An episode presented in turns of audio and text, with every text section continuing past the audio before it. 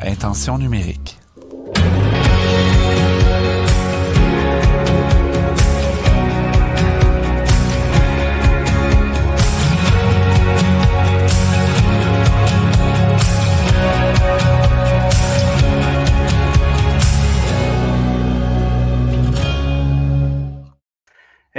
Bonsoir tout le monde et bienvenue à ce troisième épisode de la troisième saison de Intention pédago-numérique. Donc, euh, ce soir, on parle des transitions, les transitions entre le primaire et le secondaire, transitions entre le secondaire et le collégial. Et on a une invitée épatante pour vous euh, ce soir et euh, on va la rejoindre bientôt. Mais avant, présentation de notre commanditaire.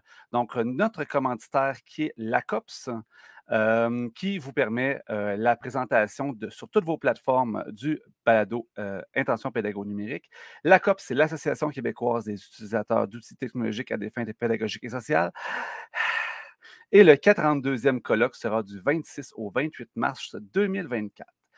Il y a en ce moment d'ailleurs l'appel d'atelier qui est jusqu'au 7 novembre. Donc, si vous voulez présenter un atelier au prochain colloque de la COPS, c'est le temps de le faire dès maintenant. La COPS, ce n'est pas seulement un colloque, c'est aussi des ateliers et des webinaires en ligne exclusifs, dont le prochain sera le 16 novembre de 11h30 à 12h30. Le titre TikTok s'inspirer du phénomène pour motiver ses élèves avec votre animateur, Sylvain Duclos. Donc, je vous rejoins le 16 novembre pour tous les membres ACOPS. Pour plus d'informations, passez sur acops.qc.ca ou encore sur le réseau Facebook, LinkedIn et X de l'ACOPS. Bon, j'ai dit tout ce que j'avais à dire. C'est le temps de voir ma belle gang ce soir. Et ce soir, je vais commencer par accueillir la belle Marie-Hélène. Bonsoir, Marie-Hélène. Bonsoir Sylvain. Bonsoir à tous ceux qui nous écoutent en live ou en rediffusion également. merci d'être là, Marie-Hélène. Et ensuite, on va accueillir euh, le bébé du groupe, Mathieu. salut tout le monde. Salut Sylvain. Salut Marie-Hélène. Content d'être là. Yes. Euh, merci Mathieu d'être avec nous. Et on continue avec la pétillante Mira. Pétillante, pétillante. Toujours bien juste le dit, là. Que... Mais c'est vrai, demain, c'est l'Halloween. Wouh! Je vais Halloween, c'est qui. Euh... Je sais pas pourquoi t'écouterais ça? Jour de l'Halloween, t'as tellement d'autres choses à faire aujourd'hui. Hey, salut, bonsoir, puis euh, merci à ceux qui sont là. Et notre invité spécial ce soir, Sophie Bernabé. Vous vous dites Sophie Bernabé, ça ne me dit rien, Sophie Bernabé, mais si vous êtes sur TikTok, vous la connaissez sous le nom de la prof qui dédramatise. Bonsoir, Sophie. Bonsoir, merci de m'inviter à, titre d'invité spécial. Je ne savais pas que j'étais spéciale ce soir. Bien heureuse d'être là avec vous. Bonsoir tout le monde. Yes, euh, merci d'être avec nous, Sophie. On est vraiment content de t'avoir. D'ailleurs, c'est super drôle parce que tu es passé récemment euh, au cancre pédagogue. Puis, euh, on ne s'était pas parlé, moi et Frédéric Jean, là, avant de t'inviter. Donc, je pense que les grands esprits se rencontrent. D'ailleurs, avant qu'on commence, puis je pense que je ne veux pas l'oublier, euh, on va avoir une belle discussion ce soir, j'en suis certain, mais s'il y a des gens qui veulent revoir ou écouter plutôt euh, ta présente au camp pédagogue, je les invite et Frédéric avait un mot à nous dire, donc on va l'écouter un petit 10 secondes. Découvrez comment la prof qui dédramatise ah, parvient à créer que si j'avais recommencé tout début, ça aurait mieux Explorer les avantages uniques qu'elle utilise. Ah, c'est pas grave, je vais la repasser tantôt. OK, merci Frédéric de l'avoir fait. Je l'ai scrappé, je l'ai mis au milieu. Donc, euh, sur ce, c'est pas grave. Donc, euh, super belle discussion. J'ai écouté l'épisode, c'était vraiment génial. Donc, hey gang, ce soir, on parle de transition. Puis euh, c'est vraiment le fun parce qu'on est comme une belle brochette autour de la table. C'est-à-dire qu'on a comme vraiment plein d'expériences qui sont différentes par rapport aux transitions. Donc, Marie-Hélène, euh, ben, tu es enseignante au primaire adaptation scolaire. Puis je pense que tes enfants sont là-dedans, la transition. Ils viennent de passer au secondaire ou sont là-dessus. Hein? Ma grande fille est maintenant secondaire 2, donc elle l'a vécu l'année dernière. Et mon garçon, lui, vient tout juste d'entrer en secondaire 1. Fait que je suis vraiment là-dedans avec eux autres présentement. Yes. Mathieu, tu es enseignant à quel niveau? Je suis enseignant en première et deuxième secondaire en histoire géo à l'école secondaire de Rivière-du-Loup. Yes. personnellement, je suis enseignant aussi en première, deuxième secondaire. J'ai été aide à la direction dans les dernières années aussi. Mira, tu es au primaire. Primaire, primaire, ouais, j'ai fait le préscolaire aussi. Donc, moi, je suis la transition, mais euh, je pense qu'on n'en parlera pas trop de ça, mais on, aurait pu aborder la transition famille. préscolaire, primaire aussi. C'est quand même quelque chose qui est un enjeu. Yes. Et Sophie, ben Sophie, tu es au cégep. Tu es à quel collège d'ailleurs? Hein? Moi, je suis au collège de Maisonneuve à Montréal. Yes. Depuis 27 ans. Et je suis toujours avec des premières sessions. Donc, la transition, je suis dedans à chaque mois d'août, puis même en janvier. Yes, puis c'est un sujet que tu abordes de façon assez régulière aussi là, sur ta chaîne TikTok. Oui, oui, c'est quelque chose. Puis j'ai de très bons commentaires. Je pense que c'est utile. C'est ça qui me motive à continuer. Yes, effectivement. Puis je pense que tu as des enfants aussi, au moins une fille? En fait, j'ai une fille et un garçon. Ma fille est au cégep présentement après avoir changé trois fois de programme. Et mon, mon fils est sur le marché du travail après avoir essayé le cégep.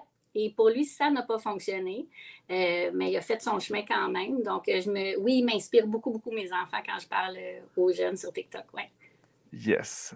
Donc, on va commencer ce soir avec la transition primaire-secondaire. Hein. On va y aller chronologique. Euh, puis là, j'ai envie de vous demander là, quels sont comme les enjeux là, qui, qui ressortent lorsqu'on parle de transition primaire-secondaire? Est-ce qu'il y en a euh, qui, euh, qui veulent se lancer tout de suite? Un des enjeux qui revient. Moi, je peux peut-être y aller. Ce que j'ai remarqué, entre autres, quelque chose qui revient souvent, je vous dirais, les fameux devoirs. Et ça, c'est un enjeu quand on parle de transition primaire secondaire. J'ai eu une discussion musclée dernièrement avec une enseignante qui me disait ben tu vas voir quand les jeunes vont arriver au secondaire, ils n'auront jamais fait de devoirs du primaire puis ça va mal aller. Puis là, je lui demandais est-ce qu'on leur donne des devoirs pour consolider les apprentissages ou on leur donne des devoirs pour consolider le fait qu'ils s'en vont au secondaire. Puis là, on est en échange comme ça. Donc, je ne sais pas qu'est-ce que vous en pensez des deux. Je, suis aucunement notre plan en passant, là, je fais, je fais par exprès. Donc, euh, est-ce que vous avez quelque chose à me relancer dessus? Mira? Oui. Euh, je n'aurais pas l'opinion populaire, mais euh, moi, j'en donne des devoirs encore. J'en donne pas beaucoup. Je pense que c'est assez léger, le but étant pas d'écraser les enfants sur cette tâche-là. J'en donne pourquoi? Parce que, un, ça permet vraiment aux parents de faire un, suivi avec leurs enfants à la maison.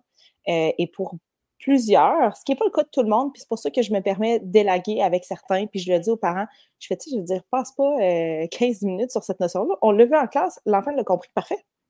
Mais moi, je, veux, je tiens à vous le dire que ça, on le voit, et que si jamais vous remarquez aussi à la maison que c'est plus difficile, ben, on passe un petit peu plus de temps là-dessus. Euh, donc, c'est vraiment ça. C'est quelques apprentissages, quelques notions à consolider. C'est très léger.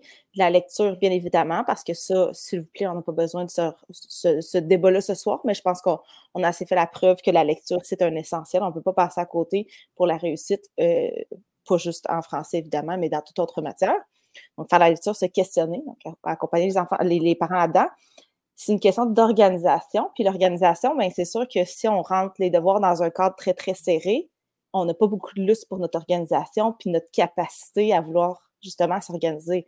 Je pense qu'il est important que les devoirs leçons, ben, c'est une continuité de ce qui peut être fait un petit peu à la maison, mais ensuite, ben, ça demande quand même une bonne flexibilité pour que chacun adapte ça à ce qu'il a besoin, puis à comment il peut fonctionner euh, à la maison.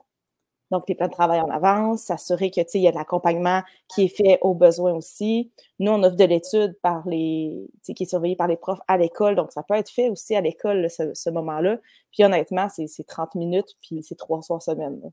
Donc, tu sais, je pense que c'est une préparation. Je pense que c'est bon pour l'élève, c'est bon pour les parents aussi de faire ce suivi-là.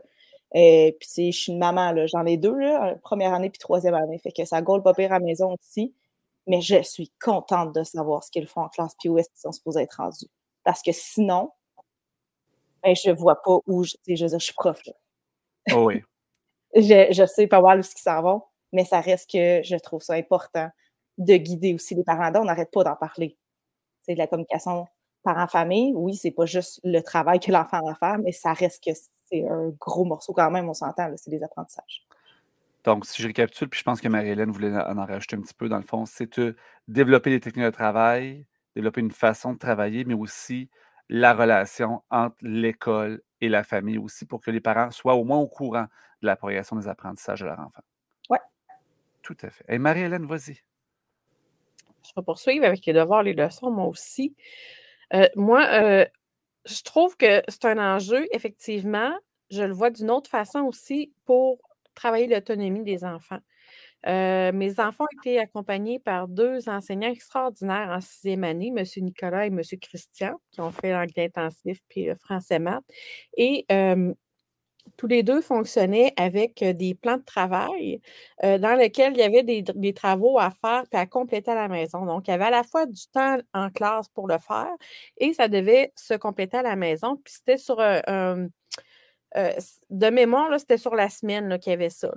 Et dans le fond, c'était à l'enfant de gérer son temps pour faire ses travaux au bon moment. Tu sais, fait les faire tout en début de semaine ou un peu plus tard.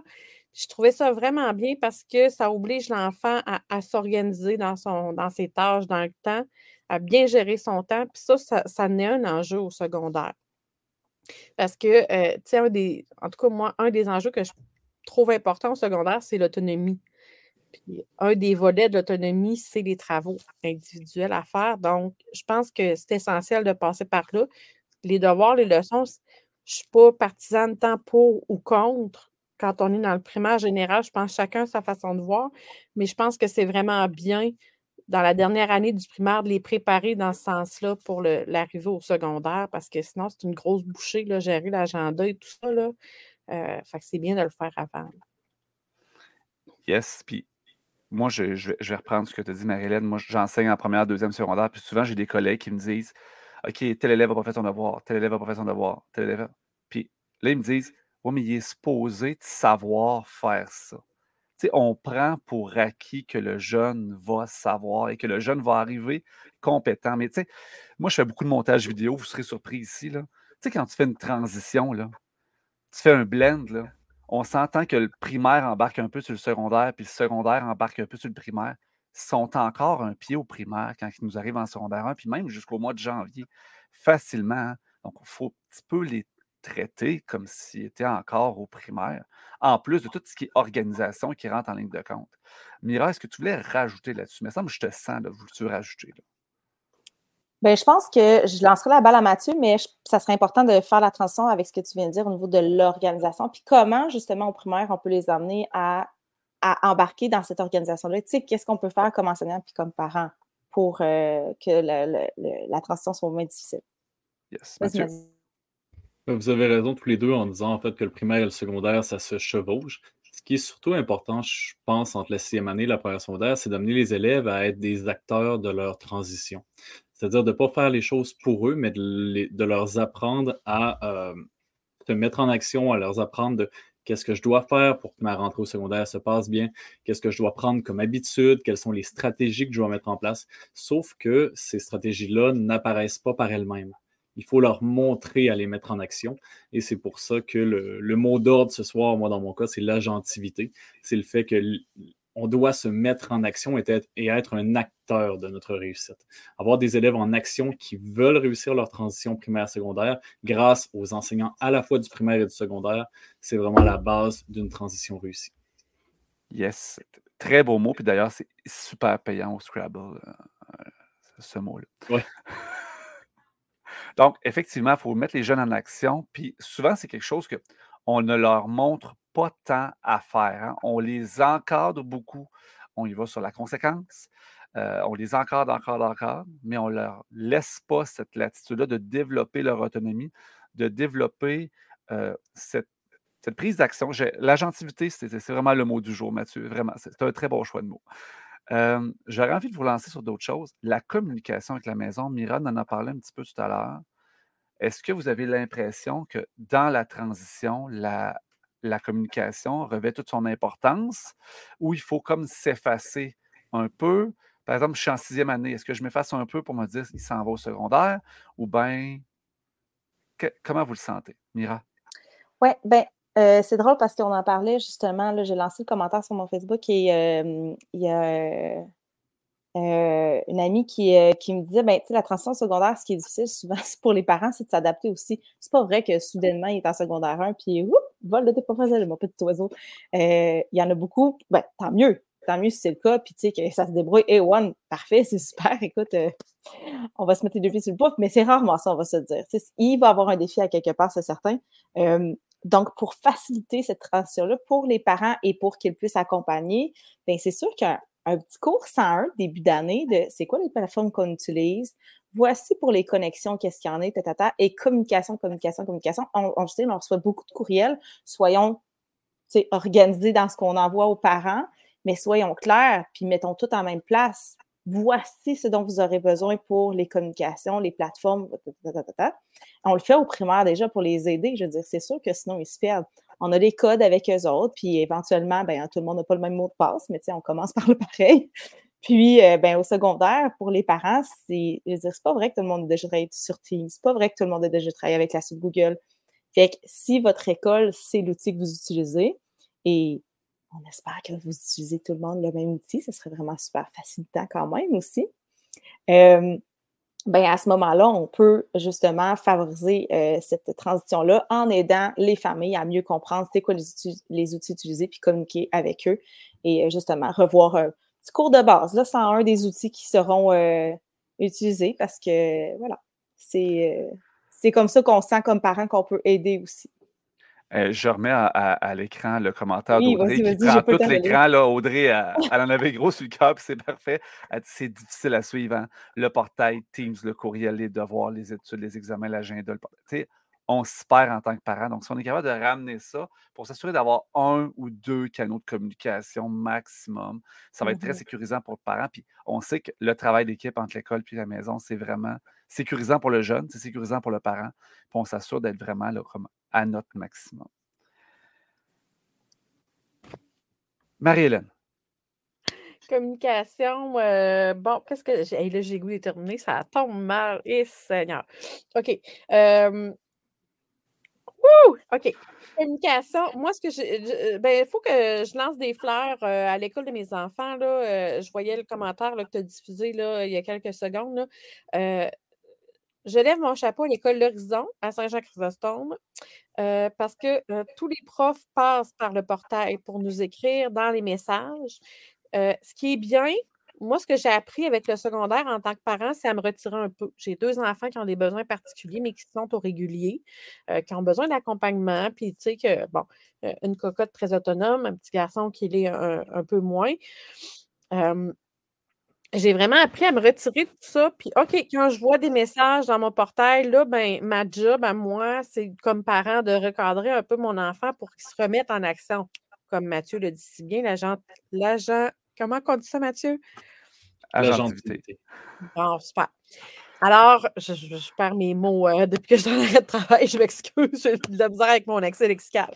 Euh, oui, donc ça, je trouve ça très facilitant, puis ça me permet de, d'encadrer mon enfant, mais moins que quand il était au primaire, euh, de le ramener, tu sais, comme par exemple, euh, Jacob a eu un procasson, on a passé beaucoup de temps à l'hôpital dans les dernières semaines. Ben, euh, ça a été une semaine où il y avait des évaluations, évaluations à reprendre sur l'heure du dîner. Tu sais, fait que je recevais des messages, ah, OK, tu sais, Jacob, il n'a pas pensé. Fait que, tu sais, c'est des choses qui, sont nouvelles quand on arrive au secondaire. les enfants ne sont pas habitués à ça, de, reprendre des évaluations sur l'heure du dîner, d'aller voir leur prof, OK, qu'est-ce que j'ai manqué comme travaux? Mais juste de dire en début d'année, nous, comme parents, les, avec les messages des profs, on est capable de les recadrer. Puis ça s'arrête là, puis ils vont chercher leur autonomie. Puis c'est fou de voir comment, qu'en début d'année, ils sont perdus, mais comment, rendu à la fin de l'année, ils sont rodés, puis qu'ils font leurs affaires, puis que ça va bien, puis tu vois ma fille arriver en secondaire 2, là, puis sa routine, là, elle l'a gardée, puis c'est beaucoup plus facile. Là. Fait que, dans le fond, il faut les accompagner, mais la communication reste une clé. Mais c'est ça, tu l'as nommé, il y a deux éléments clés. Un, tu vas faire des rappels, mais tu laisses de l'espace à tes enfants, mais tu reçois de la communication efficace, bienveillante de l'école. D'ailleurs, je voulais aller sur un des, thèmes que Mathieu avait soulevé en, d'entrée de jeu, disant est-ce que nos écoles doivent être comme proactives? on parle des tuteurs, des enseignants, des professionnels. C'est toute une équipe qui est autour de nos jeunes. Jusqu'à quel point est-ce que ça, ça, ça, contribue à développer leur autonomie, faciliter la transition en les sécurisant peut-être, mais de notre côté, il ne faut pas trop en mettre. Il hein. faut, faut être, savoir jouer. Mathieu, je te lancerai là-dessus. Sophie, on vient avec toi. Toi, le cégep, c'est toi. Tu, le, dis assez clairement, la, ligne, elle est mince. Elle est mince dans, dans, cet encadrement, dans ce velours-là qu'on met autour euh, de nos élèves parfois. Euh, mais en fait, je pense qu'il faut justement aider les élèves à comprendre c'est quoi les ressources auxquelles ils ont accès au cas où ça ne se passerait pas nécessairement comme ils le souhaitent. Donc, d'aller avec des, rétroactions fréquentes, que ce soit par les PNE dans les écoles, que ce soit également par euh, les, tuteurs, les tutrices. Donc, d'aller questionner nos élèves, comment ça se passe, est-ce qu'avec tes amis, ça se passe bien? Le midi, est-ce que tu sais ce qu'il y a, ce qu'il doit faire dans l'école? Est-ce que tu as vu les activités parascolaires? Est-ce que, bon, euh, les résultats sont à la hauteur de tes attentes? Il y a des premières communications qui ont déjà aidé à donner un, peut-être un petit feedback aux parents, mais la communication doit être quand même constante, du moins dans les premiers mois de l'année, en première secondaire. Les rencontres avec les tuteurs le sont également. Donc, euh, avec tout ça, puis en même temps, la mise à jour des plans d'intervention dans beaucoup d'écoles euh, actuellement, ben, ça permet quand même d'avoir une communication fréquente, puis de s'assurer que toutes les mesures d'aide, que ce soit scolaire ou, euh, disons, sociale dans l'école, soient à la disposition des élèves. Super. Hey, Mathieu, tu viens de dire quelque chose. Marie-Hélène, on va aller parler d'adaptation scolaire aussi dans deux secondes. Mais Mathieu, tu viens de dire quelque chose qui, m'a titillé. Tu euh, as parlé de première communication puis du portail. Je pense que j'ai envie de lancer un message que j'ai lancé déjà 100 fois, mais que je vais redire encore. Vas-y. Les profs, les messages, c'est jamais trop. OK? Les résultats dans votre agenda, ils servent à personne déposez-les sur le portail pour que les parents puissent faire un suivi au jour le jour. J'ai cette discussion-là avec des collègues depuis au-dessus de 10 ans. Puis, tu sais, il y en a qui ne comprennent pas vite. Puis, pourquoi je ramène ça? Parce qu'on a fait beaucoup de communication par rapport à est-ce qu'on devrait avoir un, deux, trois bulletins hein, récemment, là, parce que ça a été comme l'anniversaire des demandes qu'on a faites au ministre et qu'on n'a jamais eu de réponse. Ah, excusez, je ne faisais pas de politique.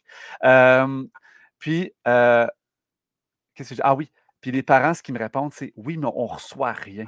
On ne reçoit rien de l'école. On n'a pas de résultats. On n'a pas de message. On se tire dans le pied en faisant ça. On s'entend qu'on n'aide pas le jeune, on n'aide pas le parent de sécure, puis on n'aide pas la profession. Fait que moi, je lance un message déposez vos résultats sur les portails, gang, s'il vous plaît. fin de la parenthèse. Marie-Hélène, l'adaptation scolaire. Il y a des enjeux particuliers au niveau de l'adaptation scolaire. Ben, c'est que ça ne fonctionne pas de la même façon en adaptation scolaire parce que plus je parle d'adaptation scolaire, vraiment les classes adaptent et non pas les besoins particuliers ou réguliers. Là. étant donné que nos élèves sont classés en adaptation scolaire, dans différents types de classes, ben, la transition au secondaire, moi, ce que je trouve très intéressant, c'est que les enfants en fin de primaire, on fait comme un gros bilan pour chacun de nos élèves. qui inclut tout le monde. Ça inclut le, titulaire, euh, les éducateurs spécialisés, la psychologue qui refait une évaluation. Il faut que l'évaluation psychologique là, soit à jour. Euh, il y a la direction de l'école puis les équipes qui vont accueillir, mais on, se re-questionne, on fait un bilan des, besoins de l'élève, des capacités de l'élève. C'est un gros bilan au-dessus d'un plan d'intervention.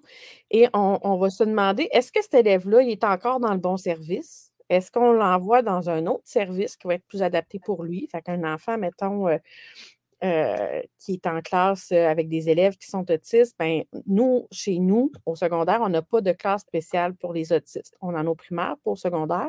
Fait qu'on l'envoie où, cet élève-là? Est-ce qu'il s'en va en cheminement particulier? Est-ce qu'il s'en va en classe langage? Est-ce qu'il s'en va en déficience légère? C'est où est-ce que ça serait mieux pour lui?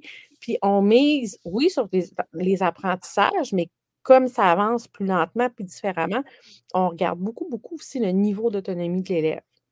Et puis c'est là qu'ensemble, en équipe, on va, on va aller cibler euh, le milieu qui serait le, plus adapté pour lui, puis qu'on va le présenter. Puis par la suite, bien, c'est sûr qu'avec les élèves d'ADAP, encore plus qu'avec les élèves du régulier, c'est important de, les préparer à la transition. On le fait tout au long du primaire, mais rendu au secondaire, ben, ils ont un peu le même processus où on va aller visiter l'école et tout ça, mais on va beaucoup leur parler aussi de comment ça va se passer de façon différente parce qu'eux aussi ont une grosse bouchée à manger au niveau de l'autonomie.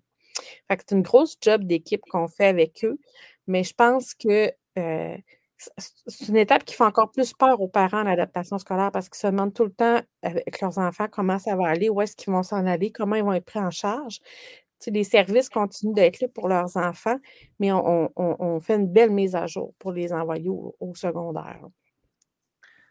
c'est un bilan pour la famille, pour l'élève, pour l'équipe école. Écoute, Marie-Hélène, je t'écoute, là. C'est merveilleux, sincèrement, ce que vous faites, là. Puis, écoute, je rêve, là. Mais tu sais, si on avait le temps de faire ça pour nos élèves à la fin de leur parcours primaire, puis même à la fin de leur parcours secondaire. Ne serait-ce que pour le donner à l'élève. Toi, ton bilan, ce qu'on voit de toi, là, voici ce qu'on voit de tes forces, voici ce que. Puis l'élève, à la fin du secondaire, à la limite, pourrait y participer. Hein, toi, c'est quoi tes forces? Toi, c'est quoi tes faiblesses? Puis sur quoi tu peux miser pour ta prochaine étape? Je trouve ça vraiment, mais vraiment beau. Mais tu sais, on a-tu vraiment le temps de faire ça? On devrait-tu prendre le temps de faire ça? Je me questionne, mais. Ben, Sylvain, euh, quand tu me dis là, de, donner l'élève à se questionner sur ses forces, ses faiblesses, je ne sais pas, mais moi, on n'attend pas à faire du secondaire pour faire ça. Moi, je travaille ça avec mes élèves en TSA. Là. Ben, là je ne te dis pas, je tombe avec les plus jeunes cette année, mais j'ai eu pendant plusieurs années le milieu là, de, du primaire. Là. Mais nous, quand on fait notre plan d'intervention, on ne remplit pas des papiers juste pour les parents, là, on travaille avec nos élèves. C'est quoi tes forces à toi? Dans quoi tu es bon, toi? C'est quoi tes intérêts? Puis c'est où tu as de la difficulté? Fait que, puis après ça, aller chercher les leviers, puis les objectifs. En tout cas, il faudrait se faire un un balado sur les plans d'intervention, mais. il va falloir revenir là-dessus. on a encore des sujets. Il ne faut pas attendre la fin secondaire pour faire ça. Non, il ne faut pas attendre ça, c'est ça. Hey, gang, je, vois le temps passer. Je vois qu'on ait le temps de parler de secondaire collégial aussi. Hein. Sophie n'est pas là pour rien. Pas juste ça parce qu'elle est intéressante. Elle n'a pas parlé encore. Oui, c'est euh, très intéressant aussi. merci, Sophie. On, on, t'en revient. Mais là, au niveau du numérique, on se garde un cinq minutes. OK, juste un cinq minutes parler de numérique. Je sais, c'est beaucoup. Ça s'appelle intention pédago-numérique, là. mais c'est pas qu'on parle de numérique. C'est quoi les enjeux majeurs au niveau du numérique? J'ai envie de lancer ça à Mira pour commencer. Yes, je ne volerai pas trop le, punch de Mathieu parce que je sais qu'il voulait aborder ça aussi. Euh, ben, on l'a dit tout à l'heure, il y a certaines euh, choses qui devraient être euh, vues de façon universelle partout en habileté numérique. Donc, il y a des choses, par exemple, comme tape-touche. Hein? Je pense que tout le monde au secondaire va être d'accord que si les élèves étaient un petit peu plus ferrés en matière de, clavier, ça irait quand même plus rondement au niveau de tout ce qui est remis à, à l'ordinateur au niveau des travaux, tout ça. Donc, je, veux te faire une pub de tape-touche. Ça coûte à peu près 14 sous par élève, tape-touche. C'est vraiment pas cher. On l'a commencé cette année à l'école. J'avais déjà utilisé une autre plateforme. Je pense que cette réflexion-là, ça fait longtemps qu'elle est là, mais on dirait qu'on n'était pas assez sûr, justement, peut-être parce qu'on n'était pas certain de la transition vers la mmh secondaire. Est-ce que ça allait vraiment être utile? Là, je pense que dans les dernières années, on a vu que le numérique prend beaucoup plus de place qu'il en prenait auparavant. Euh, moi, je l'ai appris au secondaire, puis tu sais, je me rends compte que mes élèves ont besoin de ça. Donc, euh, donc l'apprentissage vraiment du clavier. Euh, antidote, on me l'a nommé dans les commentaires qu'on m'a fait, puis je trouve ça super pertinent parce que honnêtement, moi, j'en ai eu besoin plus tard et ça m'a vraiment aidé.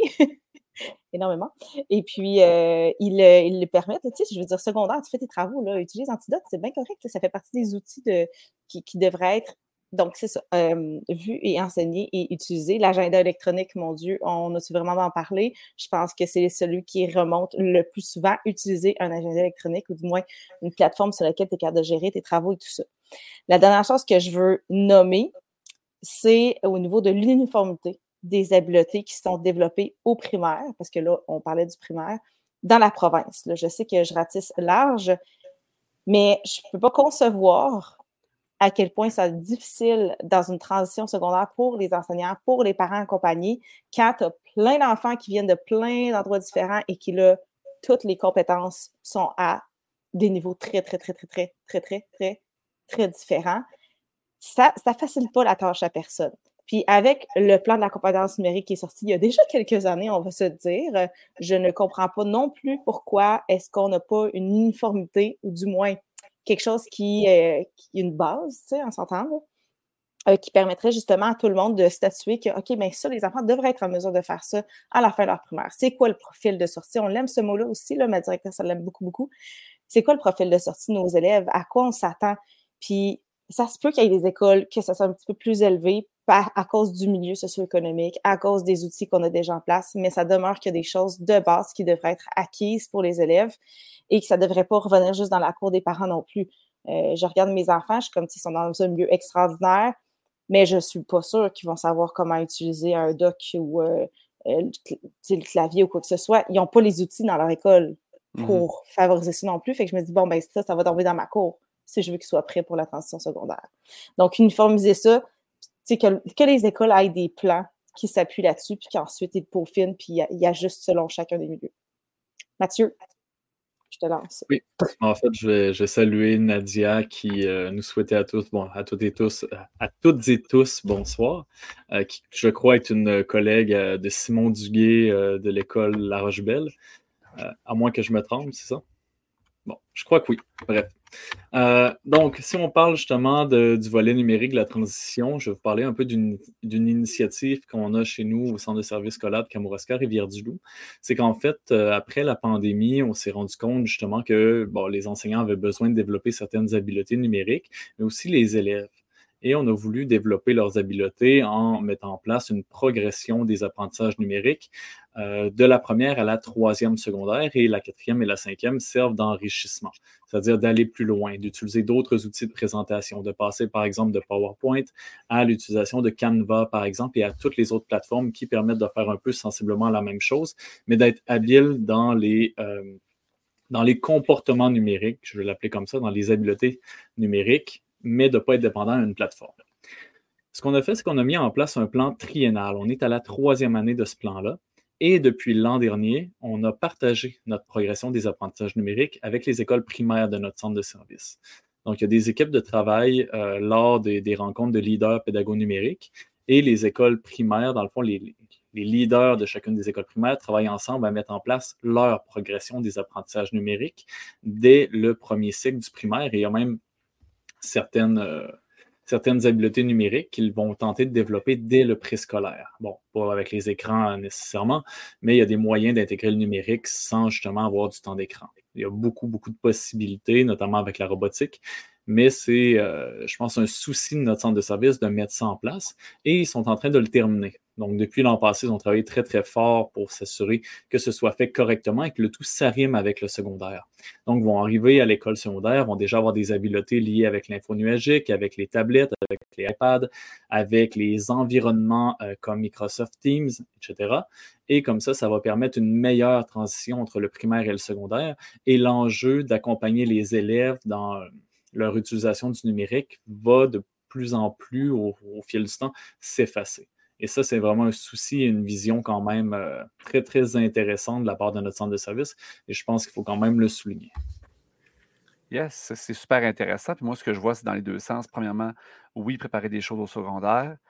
Envoyer ça au primaire en leur disant oui, vous pouvez euh, en, faire commencer à faire ça au primaire aussi. Le Pierre nous demande une question, je vais revenir. Mais c'est aussi de prendre pour acquis en tant qu'enseignant, équipe au secondaire, que ce n'est pas certain qu'ils ont tous fait ça au primaire. C'est, on essaie de faire chacun notre barre pour essayer de s'arrimer, justement. Mais Pierre nous demande est-ce que tous les profs sont d'accord pour faire ça au primaire? En fait, ben, il n'y a jamais d'unanimité, hein, Pierre? Je, vais quand même répondre à Pierre ici. En fait, on part beaucoup de ce qui est déjà fait au primaire et on se rend compte que euh, dans, les écoles, euh, beaucoup de choses se font déjà, sauf qu'on n'avait jamais pris le temps de le consigner. Donc, si on fait notre progression des apprentissages numériques au primaire et qu'on consigne ce que les profs font déjà en classe, puis les enseignantes sont incroyables au primaire, les enseignants aussi, mais on se rend compte que, oh, la progression des apprentissages numériques est presque déjà complétée. On avait oublié des angles morts dans certaines écoles, des enseignants vont justement s'assurer de, développer ces habiletés-là chez les élèves. Mais il n'y a rien de contraignant, il n'y a rien d'obligatoire nécessairement, mais on veut s'assurer d'une uniformité des habiletés numériques chez nos élèves qui, au primaire, les développent et au secondaire vont s'arrimer avec notre euh, progression des apprentissages numériques. Je peux me permettre, euh, vite, vite, vite, vite, après on, passe à la transition, super méga vite. Euh, j'ai présenté notre plan des habiletés numériques la semaine dernière. Je l'avais créé toute l'année dernière. Et une des choses qui a été nommée justement par les enseignants, c'est comme, bien, on le fait déjà. Je, je sais, je vous ai posé la question, on a fait les listes ensemble. Maintenant, il fallait juste comme peaufiner tout ça, s'assurer qu'on arrimait ça, tout le monde, ça soit la même chose. Mais c'est pas si compliqué que ça. Puis ça soulage les gens de savoir aussi qu'ils sont pas tout seuls à ramer dans leur bateau. De savoir que les autres collègues, on va travailler tout le monde dans le même sens, puis qu'il y a des supports à apporter pour ça. C'est tout. Super. Puis ça peut aussi donner aussi des idées de OK, quel outil j'utiliserais pour tel projet? Ah, celui-là, je ne l'ai pas touché encore, bien, je vais y aller là au lieu d'aller de tel autre côté. Donc, ça peut donner des pistes au niveau pédagogique. Hey, gang! Primaire, secondaire, on, a fait un beau wrap-up pour de vrai. Je, suis fier de nous autres. On a, bien parlé. Et là, Sophie, je ne me souviens plus du son de ta voix. Est-ce que tu parles encore? Oui, je parle encore, mais j'écoute ah. attentivement. Yes. Hey, Sophie, on est rendu à parler, euh, là, ça va être ton temps de glace, euh, de la transition secondaire collégiale. C'est vraiment un de tes sujets de prédilection. Euh, puis, sincèrement, on va y aller vraiment autour de ce que tu vas nous dire. On a un plan, là, mais s'il faut meubler, mais je ne pense pas qu'on va avoir à meubler. C'est quoi les enjeux que tu vois au niveau du passage entre le secondaire et le collégial? Étonnamment, je pourrais faire presque un copier-coller de ce que vous avez dit quant à la transition primaire-secondaire. C'est bien semblable. Euh, il arrive, euh, bon, évidemment, ils n'ont pas nécessairement de un tous les acquis, comme vous disiez, ils ne sont pas tous au même niveau. moi, j'en ai qui arrivent du PEI, du régulier, de, c'est très variable. Puis, évidemment, là, je vous parle en fonction de moi, mon programme, j'enseigne en technique. C'est sûr que des étudiants en sciences nat n'ont peut-être pas la même réalité. Mais moi, quand je reçoit les étudiants, les enjeux sont pratiquement les mêmes que les vôtres. et la marche est haute parce que je ne sais pas, ben, je ne sais pas pourquoi on le sait un peu, mais soudainement, on dit que quand ils arrivent au cégep, ils sont motivés, sont disciplinés, sont organisés, ce sont des adultes qui savent ce qu'ils veulent faire. Euh, mais c'est parce que deux mois avant, ils étaient avec vous au secondaire. Pendant l'été, ils n'ont pas soudainement pris de la maturité et ne sont pas devenus organisés. Là quand on les reçoit, euh, ça ressemble beaucoup, beaucoup, beaucoup à vous. Euh, l'enjeu, je pense, euh, majeur ces temps-ci, puis on reviendra aux méthodes de travail et tout ça, mais c'est garder la motivation. Nous, c'est ça. Parce que, là, puis vous pouvez m'interrompre et me poser des questions. On, va le faire, inquiète-toi pas, Sophie, on va t'interrompre.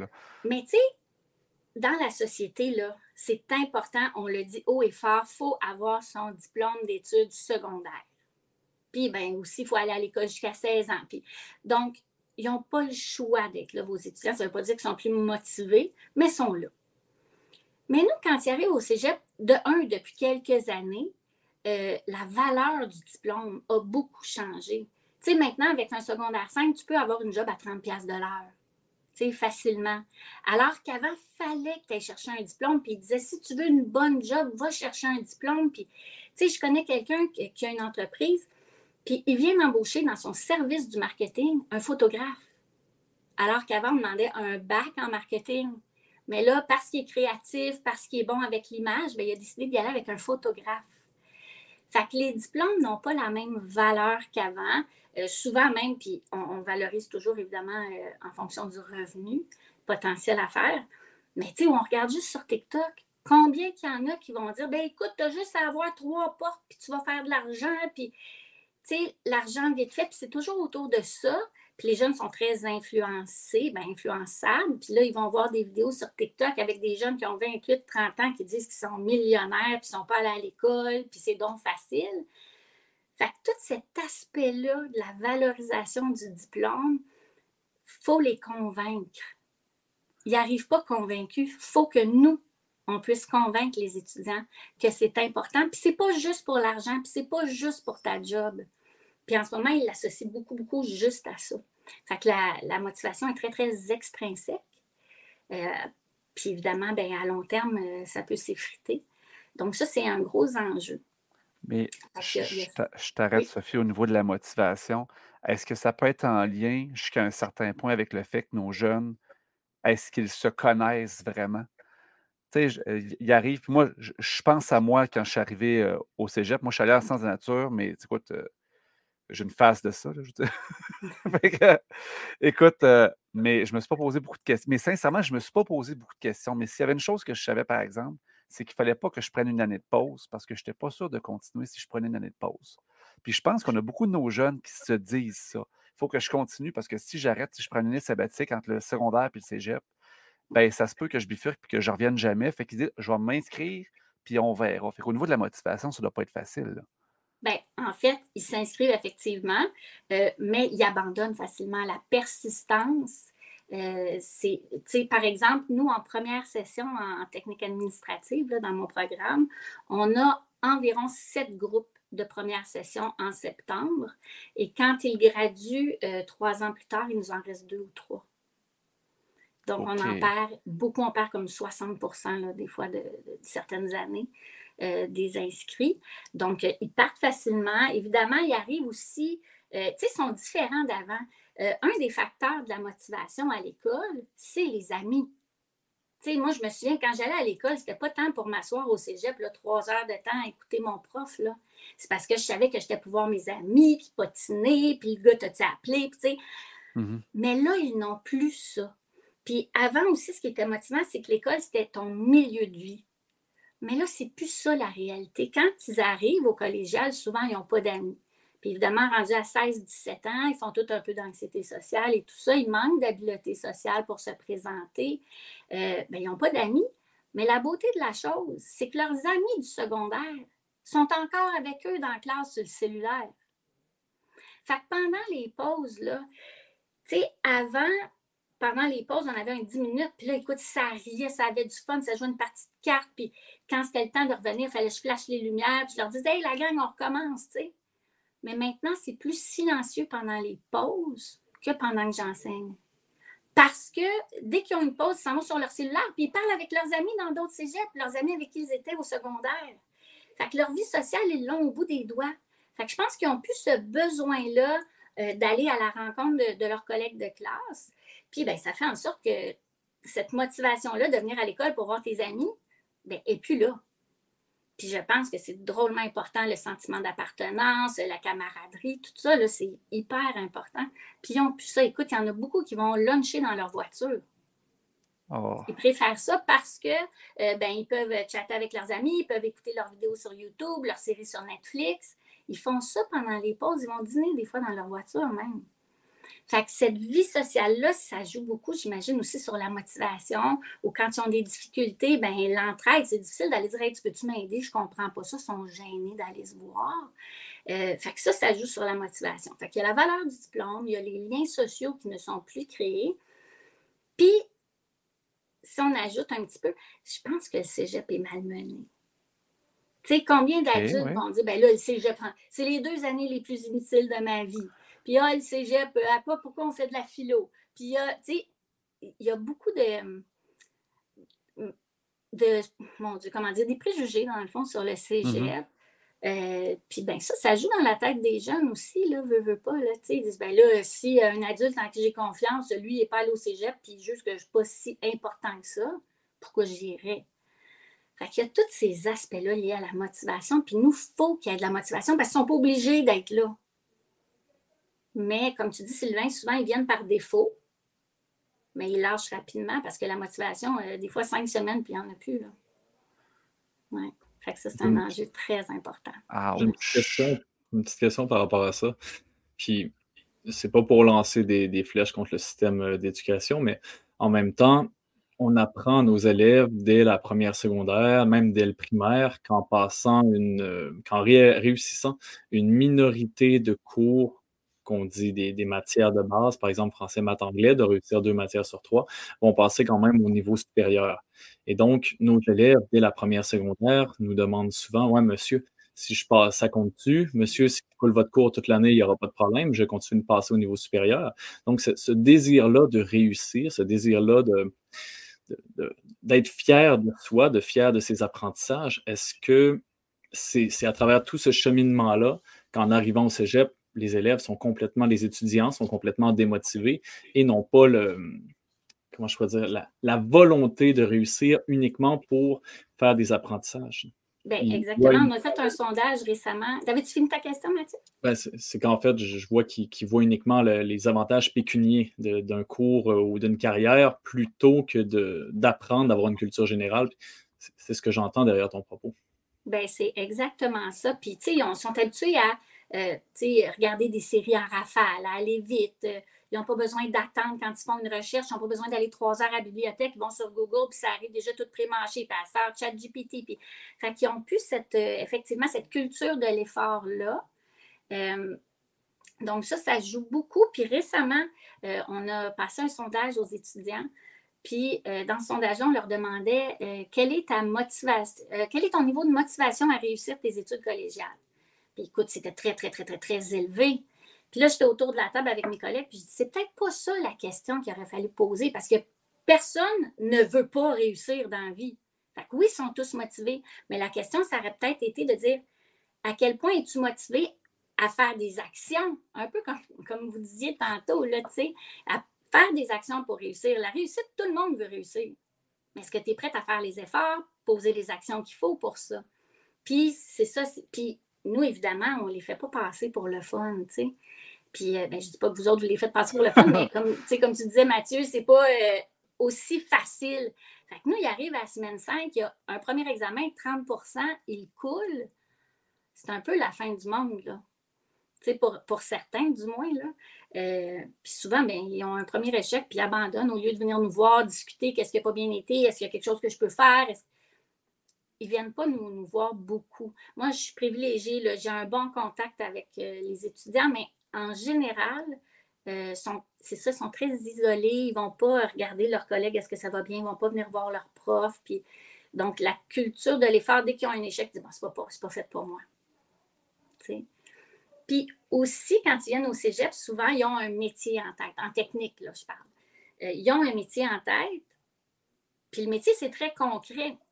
Mais ce qu'ils oublient, c'est que pour arriver à ce, métier-là, ben, des fois, il faut faire des affaires un peu moins concrètes. Euh, je dis souvent, c'est comme un gâteau. Un gâteau, ça goûte bon, puis on a hâte de le manger. Mais au début, ça prend de la farine, ça prend euh, du, du, carbonate de soude, peu importe. Là, Puis, si tu goûtes à tout ça séparément, c'est dégueulasse, mais ça prend tout ça pour faire un bon gâteau. Ben là, quand ils arrivent en première session, ils se sont fait dire souvent que c'était des cours concrets, tout ça. Puis là, ils arrivent, puis c'est très théorique, euh, on ne sait pas trop où est-ce qu'on s'en va, ça ne ressemble pas, pas tout à la job que je veux faire, euh, mais ça prend ces ingrédients-là, mais ils ont comme une douche froide. ils sont comme face à la réalité, puis ah, OK, c'est pas si concret que ça au début, mais ça prend les fondations.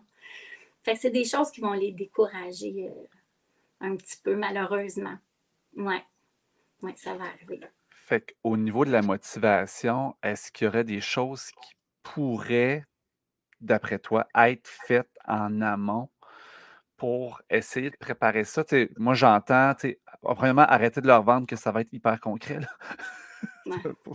on peut-tu se le dire, la vérité? Parce qu'en plus, on fait venir les cégeps des écoles secondaires, puis on fait des présentations, puis venez découvrir, puis on, on sort les métiers. on, mais c'est pas. Nous, on fait un job de marketing là, pour leur vendre. Ben oui, c'est ça. Mais... On leur dira pas que ça sera plate au début. Là.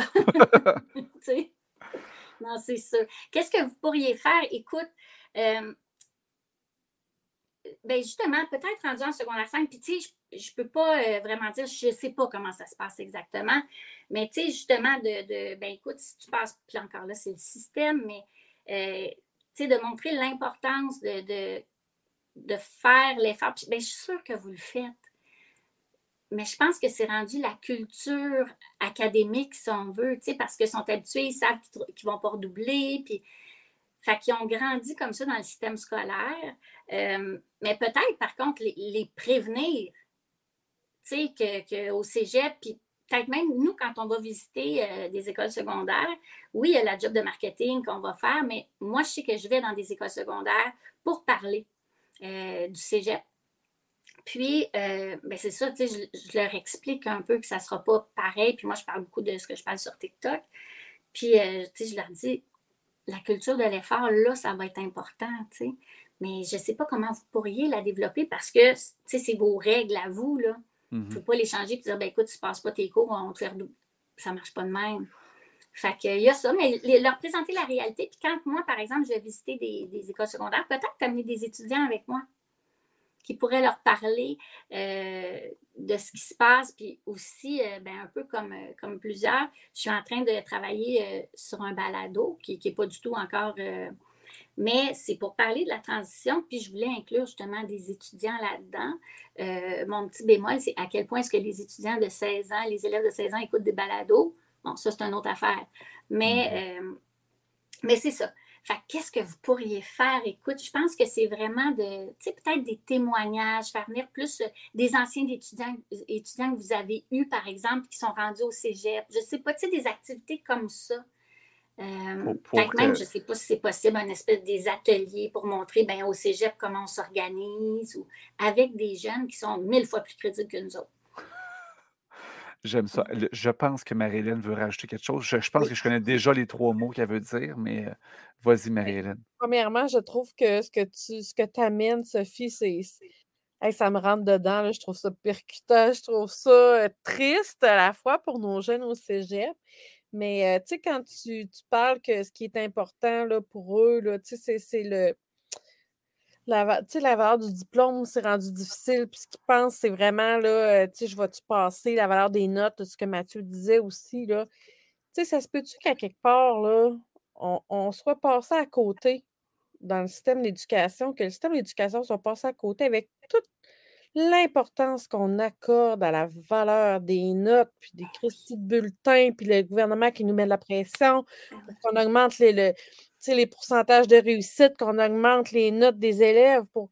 Puis à travers tout ça, là, on passe à côté de la mentalité de croissance, du processus d'apprentissage, la valeur des apprentissages, être curieux, avoir envie d'apprendre, euh, apprendre à apprendre. Mmh puis le fait que ça, nous apporte une valeur, puis que ça fait qu'on on, on devient un adulte plus, plus épanoui, plus autonome. Bref, il me semble qu'on. Moi, quand j'entends ce que tu me dis, je me dis, Criff, on est passé à côté. On est en train, on a passé à côté, puis on continue de passer à côté. On n'a pas à mettre à la bonne place. Bien, écoute, on le dit tous qu'on a passé à côté, puis pas nécessairement juste primaire, secondaire, mais à côté, c'est plein de sujets à propos de nos jeunes, je pense. Mais c'est aussi des jeunes qui ont beaucoup perdu leur repère, euh, que ce soit, je regarde, euh, là, je vais faire un, statement, là, vraiment, on va me lancer des tomates. Pendant la COVID, sortie de la COVID, oui, vous pouvez commencer tout de suite, là, je sais qu'il va, mais c'est une observation que j'ai faite, puis je l'ai partagée avec des collègues, puis il y en a qui sont d'accord. Les jeunes, il y en a beaucoup qui ont peu de repères, euh, aussi, on peut d'habileté, par exemple, pour discerner, euh, euh, prendre du recul et tout ça. Puis, on a remarqué que souvent, les jeunes qui vont avoir des repères stables, par exemple, comme, c'est là les tomates, les deux parents qui sont encore ensemble. OK? Les familles fonctionnelles, équilibrées, ça transparaît tellement dans leur comportement, dans leur réussite. Moi, la première, là, je suis séparée, puis ça a bousillé effectivement une partie de, la confiance en soi de mes enfants et tout ça. Fait qu'à l'école, ça a été plus difficile, entre autres à cause de ça. Puis en sortant de la COVID, on a remarqué que les jeunes les plus marqués par la COVID, c'est souvent ceux qui, euh, bon là, il y allait une semaine chez papa, une semaine chez maman, mais là, on peut-tu y aller, on peut-tu pas y aller? Puis ils étaient enfermés dans leur chambre, il n'y avait pas de, tu sais, ils étaient tout seuls avec un parent au lieu d'avoir leur petit noyau. Je pense qu'à la maison, tu sais, je dis tout le temps, ça prend un village. Hein. On le dit tous que ça prend un village pour élever un enfant. Puis là, on parle de l'école, puis tantôt, vous avez abordé un peu le, rôle des parents, mais il est drôlement important. C'est pas juste de savoir qu'est-ce que l'enfant fait, tu sais, euh, mais il faut qu'il soit vraiment impliqué, engagé. Mais c'est là, en fait, que je ne sais pas euh, qu'est-ce qu'on préfère pour avoir encore plus de liens avec les parents. Puis aujourd'hui, chose qu'il n'y avait pas il y a 25 ans quand j'enseignais, euh, les parents nous écrivent au cégep. Les parents sont beaucoup plus impliqués. Puis là, il y en a plein qui vont dire ben là, franchement, euh, c'est des adultes. Non, ce pas des adultes. Puis ils aiment ça, que les parents soient en contact avec les enseignants. Le problème, c'est que nous, dans nos règles, on n'a pas le droit de parler aux parents. Fait que souvent, on va avoir un message de l'enfant, ben, du parent, puis euh, ben, il faut que j'aille en parler aux jeunes parce que je ne peux pas répondre directement aux parents. Fait que des fois, je fais des petits euh, TikTok pour m'adresser aux parents de façon générale, mais ça vient d'un message que j'ai reçu. Euh, les parents veulent être plus impliqués. puis je pense qu'en 2023, les jeunes de 17 ans sont plus jeunes que ce qu'on était à 17 ans, puis ont encore besoin certains de leurs parents, puis leur noyau, puis leurs repères. Parce que c'est ça, ils arrivent, puis sont, sont bien déboussolés, euh, sont anxieux, sont perdus. Euh, ils n'osent pas. Tu sais, quand je fais faire des travaux d'équipe, écoute, aller trouver des coéquipiers. Il y en a qui sortent de la classe, qui s'en vont. Ils ne savent pas comment entrer en contact avec euh, les autres. Fait, ce sont bien insécures, puis on a remarqué que ceux qui ont des noyaux, un noyau familial solide, puis tout ça, ben eux vont aller se trouver des coéquipiers en équipe. Tu sais, c'est. Puis là, il y en a qui vont dire franchement, c'est pas le même avec mes enfants. Je le sais, mais c'est une observation générale qu'on a eue. Mais c'est ça. Ouais, ouais, ouais. Fait que ça, qu'est-ce que vous pouvez faire au secondaire pour ça? Je ne le sais pas, mais est-ce qu'on pourrait valoriser davantage la collaboration entre ce qui se passe à la maison, ce qui se passe à l'école, au-delà du portail? Puis je ne sais pas comment faire, mais je pense, entre autres, j'avais des amis que leurs enfants allaient dans des écoles euh, alternatives. Puis les parents sont très impliqués euh, dans, dans, ces écoles-là. Peut-être que ça pourrait jouer. Est-ce qu'on pourrait commencer à impliquer davantage les parents qui sont disponibles dans les... Puis je n'ai aucune idée si ça se ferait, puis comment ça pourrait s'articuler, là. Mais euh... moi, ça se fait qu'on parle des parents. Je suis rendue là, moi, mais on, en revient toujours aux parents. Ils sont tellement importants. Mira, je pense que ça t'a touché, là. Ah, c'est parce que c'est ce que tu as dit tout à l'heure. Puis, tu sais, je trouve, euh, on, dirait qu'on vient à la défense euh, des enfants, tu sais, quand on entend ça, comme s'ils étaient plus jeunes. Je pense pas que ce soit qu'ils sont plus jeunes. Tu sais, on est vraiment dans une dynamique très, très, je pense encore plus différente probablement qu'à d'autres époques. Euh, le, numérique a bouleversé, vraiment bouleversé les habitudes des jeunes. Euh, je ne me verrais pas dans l'adolescente que j'étais avoir à gérer les réseaux sociaux. Puis c'est pas la première fois que j'entends ça. Je pense que tout le monde autour de moi l'a déjà dit. Je n'imagine pas comment j'aurais fait les réseaux sociaux à l'époque, ça a arrêté. Fait que je pense qu'il y a un sérieux questionnement. Puis autant je tripe sur le numérique, autant je trouve que c'est une, porte d'entrée incroyable pour plein, plein, plein, plein de choses autant je pense qu'il y a un sérieux questionnement à avoir sur la façon, pas qu'on le permet, attention, là, je dis pas qu'on coupe le Wi-Fi dans toutes les cégeps au secondaire, je pense juste qu'il faut offrir aux jeunes la possibilité de se découvrir autrement. Puis tout à l'heure, euh, je le mets dans le chat euh, en privé que moi, le, petit voyage de décrochage de cégep, je l'ai fait. Je suis partie un an et ça a été la meilleure décision que j'ai prise pour la suite de mes études. Je suis revenue, j'ai fait, ben, coup, donc, qu'est-ce qui me plaît vraiment? Puis est-ce que ce parcours-là que je vais choisir va me permettre d'aller où je veux après? Oui, parfait. Fait que je ne prendrai pas le chemin que j'avais pris au début parce que ça ne me plaisait pas. J'ai décroché, ça ne venait pas me chercher. Tu sais, tu as besoin d'avoir du fun aussi. Puis ce qui est souvent, tu sais, j'en parle avec, euh, avec euh, mettons, des, des, collègues qui ont passé par Sciences Nature ou qui ont passé par ça appelle pas tout le monde. Ils l'ont fait parce qu'ils tripaient probablement là-dessus aussi, parce qu'ils aimaient ça, parce qu'ils étaient allés chercher les acquis qu'ils avaient besoin d'avoir. Moi, je me sentais pas valorisée là-dedans. Si vous voulez, j'ai fait monde du spectacle en secondaire 5, jamais j'aurais touché à la chimie physique, pas capable. Fait que, tu sais, ça prend des parcours qui sont différents. Puis pour avoir jasé déjà avec des jeunes du secondaire, ils savent ça. Puis malheureusement, c'est pas des parcours qui leur sont souvent offerts de pouvoir se découvrir parce que on, pense que ben, l'élève qui tripe ses arts, ben, il va vouloir faire ça, puis ça, puis ça. Puis l'élève qui est vraiment bon en maths et en sciences, ben, il va vouloir faire tel, tel, tel parcours. Mais ça se peut qu'il y ait des mix de tout ça aussi qui soient possibles, mais mmh. c'est pas offert. Puis de, je pense de valoriser justement, peut-être d'aller voir un petit peu c'est quoi la vraie vie avant de prendre d'autres décisions au niveau de ton parcours scolaire. Ça devrait peut-être être moins peur. Je pense que je dirais aux parents dans ce temps-là, si ton kid il a besoin de prendre un break, accompagne le don là-dedans. Peut-être que ça ne sera pas si pire que ça. Puis, on s'entend, rendu au cégep, là, pour, que je ne voie pas un élève m'arriver avec ça demain matin. Tu as 9 ans, tu pas le choix. Euh, mais, au niveau de la motivation, je pense que des fois, ça peut faire du bien de voir, voir les choses autrement. Comme dans n'importe quel autre aspect, en fait, quand il y a des transitions qui sont difficiles, euh, je pense que c'est important de voir, tu sais, ton objectif est où, mais qu'est-ce que tu peux faire pour y parvenir? Puis le chemin, le tien, ne sera pas le pareil. là. Ouais, pour vivre des petites réussites puis rester encouragé. Mais, tu sais, comme on disait, c'est bien différent. Puis moi, je me souviens, tu sais, mes grands-parents, euh, c'est sûr que, mes parents étaient probablement euh, des enfants bien différents pour eux, mais reste que comment mes grands-parents ont élevé mes parents, puis comment mes parents m'ont élevé, il y a beaucoup de similitudes. Mhm. Mais moi, de la génération X, qui a des enfants d'âge collégial, puis bon, nous, là, il a fallu apprendre à naviguer dans, avec des enfants qui, quand ils ne filent pas, ils arrivent à la maison, puis au lieu de venir nous parler, ils s'en vont sur les réseaux sociaux. Euh, on disait, au lieu de se découvrir, ils se comparent. Mhm. Euh, puis ils sont aux prises avec toutes sortes de problèmes que nous, on n'avait pas. On est comme la première génération de parents à devoir gérer ça, là, tu sais, comme là, là, que ce soit, tu sais, les guerres, les ci, les ça.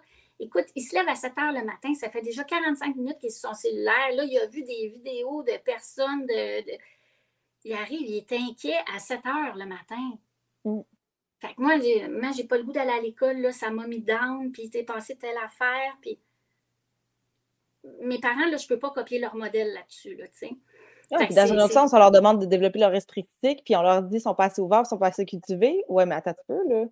Mm. Chaque chose dans son temps, s'il vous plaît. Tu sais, il y a un âge aussi pour apprendre ces choses. Puis je pense que ton rôle d'élève est bien suffisant à un moment donné pour pas avoir à t'inquiéter de toutes ces choses-là. On a, tu sais, on a le droit comme parents aussi peut-être de, de déstresser un petit peu face à ça. Puis euh, tout à l'heure, j'aurais un, un petit mot de la fin bien intéressant d'un d'un petit, euh, d'un petit moment de vie euh, cute. J'avais, j'avais une intervention, merci. Mira, de Mathieu qui, je pense, voulait euh, rajouter quelques petits quelque chose. Ouais, en fait, je vais faire une intervention rapide. Euh, Mira, ça me parle beaucoup parce que moi aussi, j'ai euh, quitté le cégep pendant euh, tout près de six mois pour aller sur le marché du travail, donc ça m'a parlé beaucoup. Et euh, c'est pour les raisons qui ont été évoquées par Sophie tout à l'heure, c'est-à-dire que de mon côté, je n'avais pas nécessairement une hygiène de vie une maturité qui me permettait d'être au cégep à ce moment-là. Donc, pour des mauvais choix, je, moi, je m'étais ramassé avec une cotère genre de 11, quelque chose du genre. Puis euh, je, je suis parti sur le marché du travail. Puis l'année suivante, j'ai réussi à monter ma cotère euh, au niveau acceptable pour l'université en enseignement, qui était quelque chose comme 22. Ce qui est quand même un seuil assez raisonnable. Oui, c'est ça. Fait qu'en une seule année, j'ai réussi à me reprendre en main puis à sauver un peu les meubles. Et euh, comme l'a mentionné Sophie, justement, les étudiants qui arrivent au cégep, souvent, euh, perdent beaucoup de repères, n'ont pas nécessairement la meilleure hygiène de vie. Le numérique peut y être euh, pour plusieurs raisons. Le milieu familial peut y être. Ça peut être également des choix. Le, fait également d'atteindre 18 ans, ça, permet euh, de se laisser enivrer par euh, plusieurs vices de ce monde. Euh, ce qui fait que, bon, peut-être que certains étudiants ont de la, de la difficulté à naviguer dans tout ça et dans leur, dans leur immense liberté à la fois technologique et sociale. Donc, pour ma part, c'est un petit peu tout ça, l'enivrement et aussi la, la maturité euh, que j'avais à ce moment-là. Mais parfois, le milieu du, trava- le milieu du travail est un, un bon coup de pied dans le derrière pour euh, poursuivre ses études. Hey, mais je me permets de vous interrompre. Mathieu, on n'arrête pas de dire que dans notre quatuor, combien qu'on est impressionné par la maturité de Mathieu, qui est notre bébé de la gang, alors qu'il vient de nous dire qu'il n'était pas assez mature pour le cégep, que tu as pris six mois, ça a fait des miracles parce que. Six mois wow, efficace, hein? Je trouve tellement que Mathieu, c'est un enseignant qui est sage, qui est, qui est- qui est mature pour son âge. Moi, ça m'impressionne tout le temps à chaque fois que je l'écoute. là. Puis c'est vrai, là, je te- je- c'est- Il parle comme un vieux sage. On va envoyer tous les élèves secondaires faire un bootcamp, Mathieu, pendant six mois. Qu'est-ce que tu as fait? On veut savoir. Ah, ce que je suis allé faire. Ah, je suis allé travailler en boucherie. Ouais, moi, demandez-moi de faire une coupe de viande ou de m'occuper de- d'une d'une longe de porc. Je vous fais des miracles, faire une- des rosettes de bœuf. là. Je vous organise ça. Samedi prochain. Samedi prochain. Yes. Parfait. On se fait un barbecue dehors à neige. Hey, Sophie, j'ai envie de, de de vous ramener. Merci Mathieu. Euh, parce qu'il y a- il y, a comme plein d'aspects qu'on n'a pas parlé. Peut-être qu'on va y aller un petit peu. On n'aura pas le temps de tout faire, mais c'est pas grave. Juste parler en vitesse de deux, trois, trois petits aspects. L'organisation du temps et le respect des échéanciers. Est-ce que c'est un gros défi? C'est un énorme défi. Euh, puis au secondaire, parce que j'ai ma belle-fille qui est en secondaire 4. Puis, tu sais, les professeurs mettent les devoirs dans l'agenda, puis tout ça. Euh, nous, on ne fait pas ça. Fait que je ne sais pas si en cinquième secondaire, les profs mettent encore les, échéanciers, puis tout ça. Mais nous, il arrive avec un agenda, en fait, euh, papier, que le cégep peut leur offrir, ou pas d'agenda du tout. Euh, puis, ils ne savent pas comment eux-mêmes euh, organiser leur agenda, comment l'utiliser. Ils ne l'ouvrent pas. Puis c'est très drôle, hein? Encore tantôt, je donnais un cours, là, puis sur une trentaine d'étudiants, je devais en avoir au moins 10 qui sortent ni papier ni crayon. Pendant deux heures de temps. Ils sont assis, ils écoutent. Je ne sais pas comment ils font. Ils n'ont pas de livre, ils n'ont rien. Euh, puis ils doivent se fier à mes diapositives qui ne sont essentiellement que des photos. Euh, mais tu sais, l'agenda, gestion du temps, les échéanciers, ils écrivent rien, ils retiennent tout dans leur tête. Euh, ben, jusqu'à temps qu'ils se plantent une première fois, très sérieusement. Puis après ça, ils se disent, il faudrait peut-être que je fasse quelque chose. Mais il y en a qui se plantent une première fois, puis au lieu de se reprendre en main et de dire, je vais faire quelque chose, ben, ils abandonnent. Fait que, ou en tout cas, ils se découragent. Euh, il y a ça. La prise de notes. Je m'en allais là, Sophie, je m'en allais là. Écoute, c'est sûr, mais dans le fond, tu me dis que tes, tes- tes- tes étudiants, il y en a plusieurs qui arrivent qui sont comme semi-passifs, on ne le sait pas, mais on Ah, présume euh, qu'ils sont pas semi. passifs. Ils sont passifs, puis ça, je suis là, je suis à mon cours, ça va faire la job. Une espèce d'habitude. de- Ouais. Puis, tu sais, je, je- je- je- je t'ai déjà entendu parler au balado du cancre pédagogue, euh, dire que dans le fond, toi, tu enseignes, tu es en marketing, c'est ça? Hein? Ouais, ouais. OK. Fait que, dans le fond, c'est sûr que c'est nos étudiants qui ont, qui ont peut-être un petit peu plus de difficultés au secondaire, au niveau de l'organisation, etc. Fait que tu as ces jeunes-là aussi, quand même, en grande partie. Là.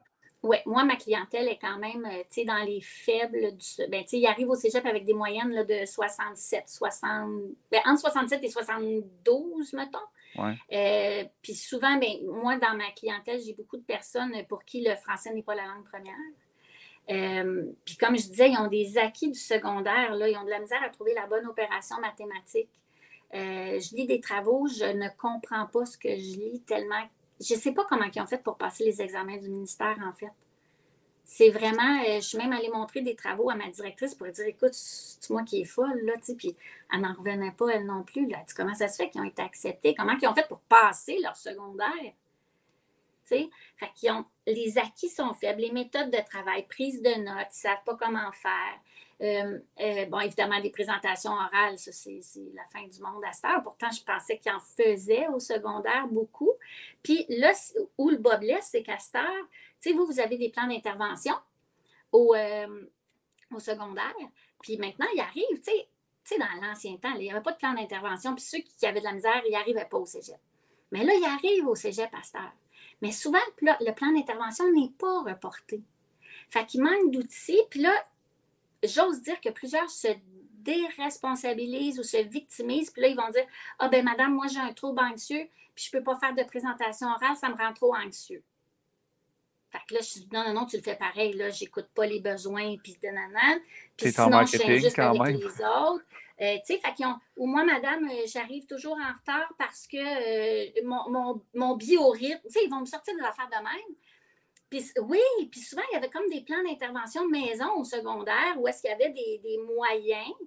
Puis moi, je trouve ça super qu'on puisse mettre un nom sur tous les diagnostics, les bobos possibles, imaginaires, parce que ça nous aide à comprendre, les étudiants, comprendre leur comportement, puis bon, tout ça. Mais souvent, nous, ça devient une excuse pour ne pas faire certaines choses ou pour être différent des autres. Ils n'ont pas tous les acquis, puis quand ils arrivent, ben, ils sortent le, diagnostic, qu'il soit officiel ou non, ils le sortent facilement. Madame, je ne peux pas, j'ai un trouble anxieux. Madame, je ne peux pas, j'ai de la phobie sociale. On a tout un trouble quelconque aujourd'hui. là. Puis je banalise pas du tout, du tout, du tout. Mais c'est juste qu'à un moment donné, je comprends ton comportement, je comprends ta difficulté, mais il faut trouver des outils. Tu sais, tu as un trouble anxieux, ben, on va trouver un moyen pour que tu puisses faire une présentation orale avec un trouble anxieux. On, on- on va trouver des outils. On va te pratiquer plus. On va... Mais là, en ce moment, c'est qu'ils arrivent et ils disent ben, Moi, je ne peux pas le faire. Puis nous, souvent, on est comme confrontés à ça, puis on n'a pas beaucoup de, de, de pommes là-dessus. Là, tu sais. Que- ça, là, moi, je le vois au primaire à travers les parents. Hey, tu Mhm. me dis ça, là, moi, c'est ce que je vois au primaire, c'est l'étape, là, où c'est les parents qui excusent leurs enfants avec les diagnostics au lieu de. Puis que là, on essaie de leur expliquer le même discours que toi. Le diagnostic nous aide à comprendre comment votre enfant fonctionne puis quels sont ses besoins. Maintenant, on va trouver des outils pour soutenir votre enfant pour qu'il puisse continuer d'apprendre puis de faire ce qu'il a à faire, mais en étant soutenu au niveau de ses besoins particuliers. Mais ce que tu me dis là, c'est vraiment préoccupant, mais c'est, c'est- on, on le voit, on le voit même au primaire. Ben oui, puis nous, ben, disent- ils n'en ont plus de plan, plan d'intervention, nous. Fait que, Mm. tu sais, avoir le tiers-temps, puis tout ça, il y en a qui l'ont, mais il faut vraiment qu'il y ait un diagnostic. Mais là, c'est en train de s'assouplir un peu ces règles-là, mais reste qu'on n'a pas toutes les, les béquilles ou les, les- les outils de support au cégep. Mais deux mois avant, au secondaire, ils les avaient, ces outils-là. Fait que la transition est encore plus grande. Puis, les profs au cégep, ce ne sont pas nécessairement des gens qui ont des études en pédagogie, hein, en enseignement. Fait que souvent, ben, on se ramasse avec des cas, euh, puis on fait tous au meilleur de, nos connaissances, là, tu sais. Mais je veux dire, on n'a pas. euh, Moi, j'ai fait mes études en pédagogie, j'ai mon bac en enseignement de l'administration. Mais tu sais, c'est ça. il y Fait que je pense que je me débrouille un peu grâce à ça, mais il y a beaucoup de profs qui ne sont pas outillés du tout, du tout, parce que euh, quelqu'un qui, qui, enseigne en technique policière, c'est souvent un ancien policier. Fait que lui, s'il y a un étudiant avec un trouble, quelqu'un qui arrive dans, son, dans sa classe, il ne sait pas, lui, comment dealer avec ça nécessairement. Fait que c'est un, autre chose. C'est une bonne chose aussi, Sophie, tu sais, rendu là, parce que dans la vie, là, euh, euh, ton, celui qui va te faire payer ton loyer, là, je veux dire, t'as bien beau avoir un trouble anxieux, il va falloir que tu payes pareil ton loyer, même si ça te stresse de le payer. Là. Ben, effectivement. Quand on dit il y a des transitions, mais il y a une transition après aussi, il y a la ben, vraie vie. Fait que... Ben, c'est ça, mais là, une transition, pour moi, c'est quelque chose de graduel qui va par étapes. Mmh mais là, en ce moment, c'est même pas une transition. C'est comme on tourne la page puis tu repars en neuf.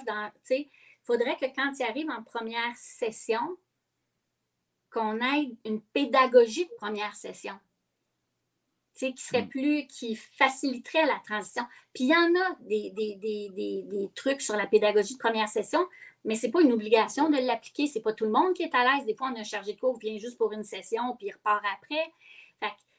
mais celui qui arrive là, avec un trouble anxieux, qui avait un plan d'intervention deux mois avant au secondaire, c'est pas correct de faire que du jour au lendemain, ben là, tu n'en as plus, puis il faut que tu te débrouilles parce que dans la vie, ça va être de même. Non, on peut lui dire, mais il faut l'amener, il faut l'outiller pendant cette première session. Il y a une transition du secondaire qui devrait être faite pour s'assurer que les écoles fassent comme ben, dans les plans d'intervention.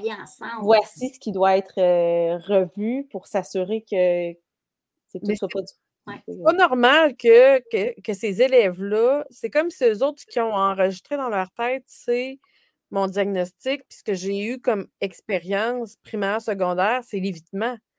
Ah, e exactement. Une intervention, c'est pas supposé amener les jeunes à ça. C'est supposé les amener à se connaître, connaître leurs besoins, puis les amener à comprendre qu'est-ce qu'ils ont besoin de mettre en place pour être capables de faire ce qu'ils ont à faire. Je trouve ça très préoccupant. Ça veut dire que nous aussi, on a à se questionner au primaire, au secondaire sur comment on amène tout ça à nos élèves. Je trouve ça, moi aussi, préoccupant. Je, te, ramène, on a Nathalie dans le chat qui dit qu'elle adore l'expression pédagogie de première session. Euh, merci. Moi, je, ramène, puis j'entends, Sophie, ce que tu nous dis, dans le fond, la pédagogie de première session, je l'entends faire une transition, mais au secondaire, et là, peut-être qu'on devrait adapter notre bienveillance envers les élèves, parce qu'on a beaucoup au secondaire, primaire, de bienveillance, de on donne des outils, on tard, cadre, etc.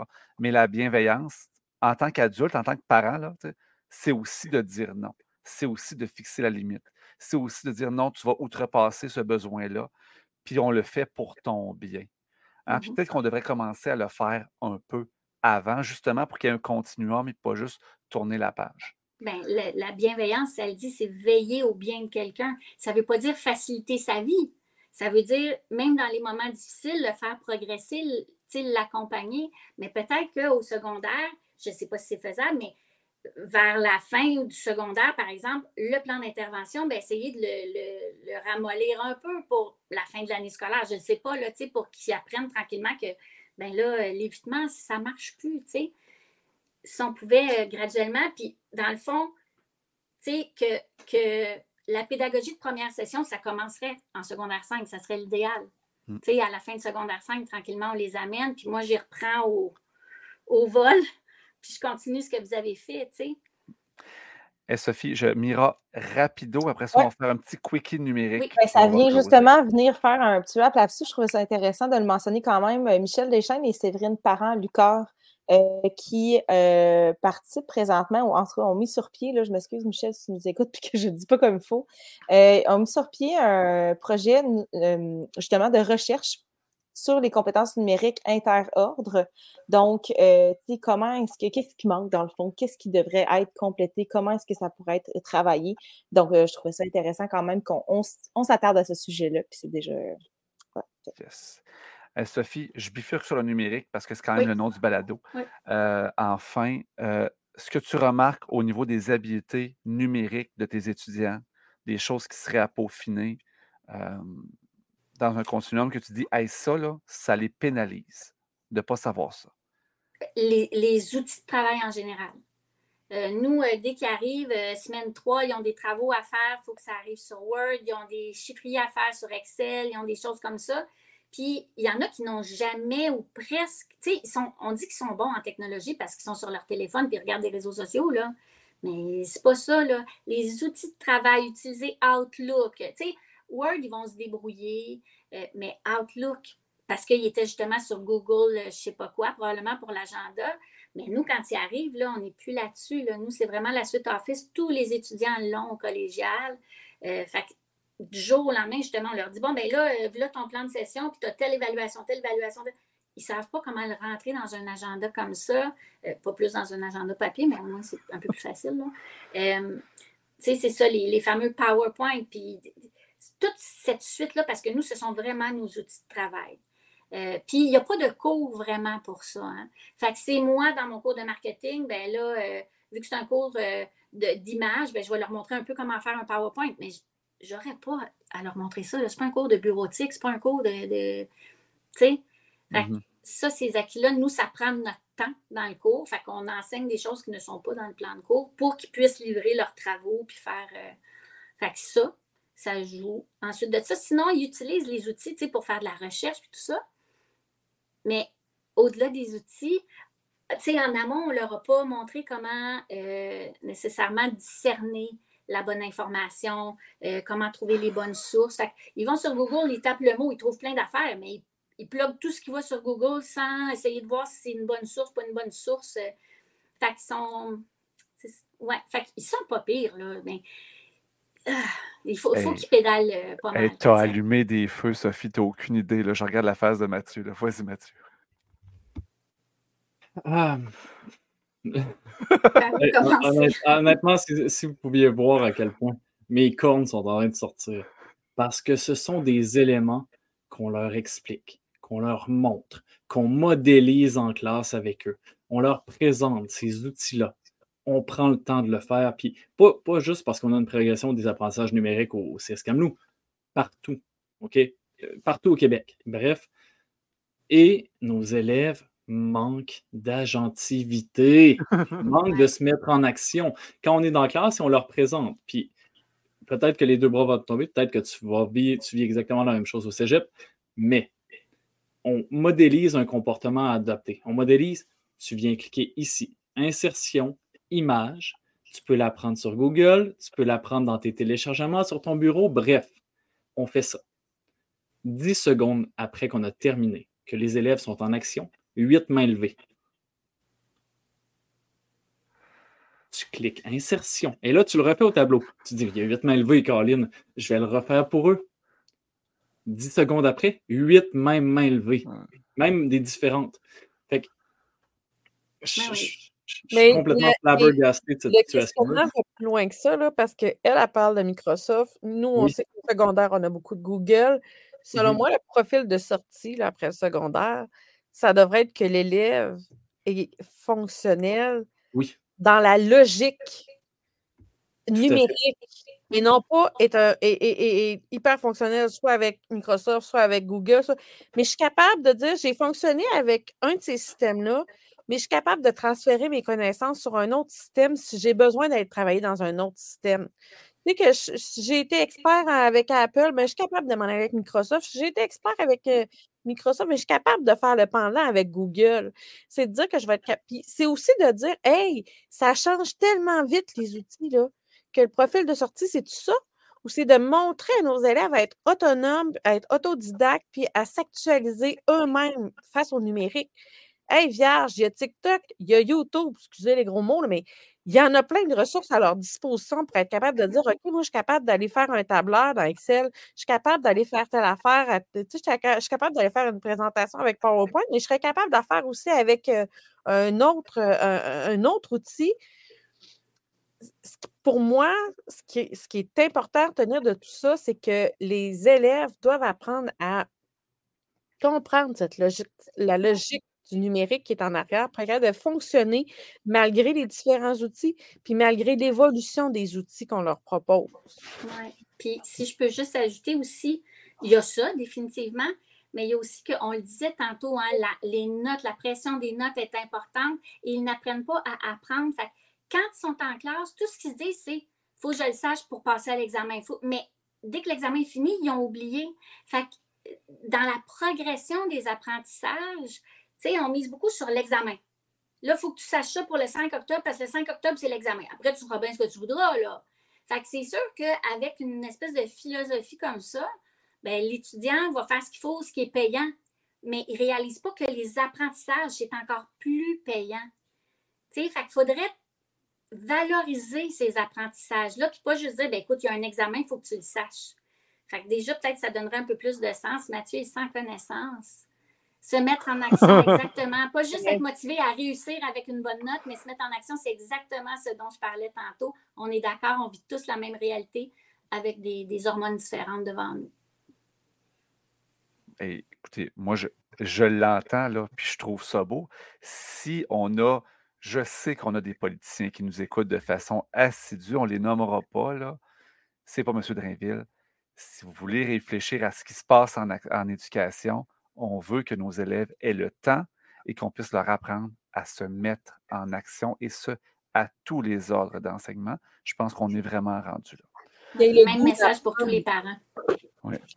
Qui ait le goût d'apprendre, qui ait la curiosité, qui ait l'envie d'apprendre, puis pas juste pour l'évaluation, mais parce qu'ils savent que ce qu'ils apprennent là va leur servir éventuellement aussi leur servir dans leur travail ou leur servir dans leur raisonnement, dans leur logique personnelle, peu importe. L'importance de l'apprentissage, le développement de l'humain.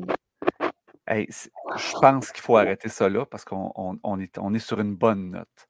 Euh, Mira, là, j'ai, avant de le fermer, Mira, est-ce que tu avais quelque chose de positif à nous partager? Je pense que tu nous avais dit que tu avais quelque chose de positif à partager. Ouais, ben, euh, j'ai dit c'était un petit moment, un petit moment coup de cœur. Moi, j'aime bien ça, puis on est dans le concret. Donc, euh, j'ai déjà eu dans ma carrière, en fait, la première, année, je crois que j'en ai déjà parlé, une élève dans ma classe quand j'enseignais en maternelle. Je l'ai eu deux ans après en deuxième année et je l'ai eu deux ans après quand je suis allée en quatrième année.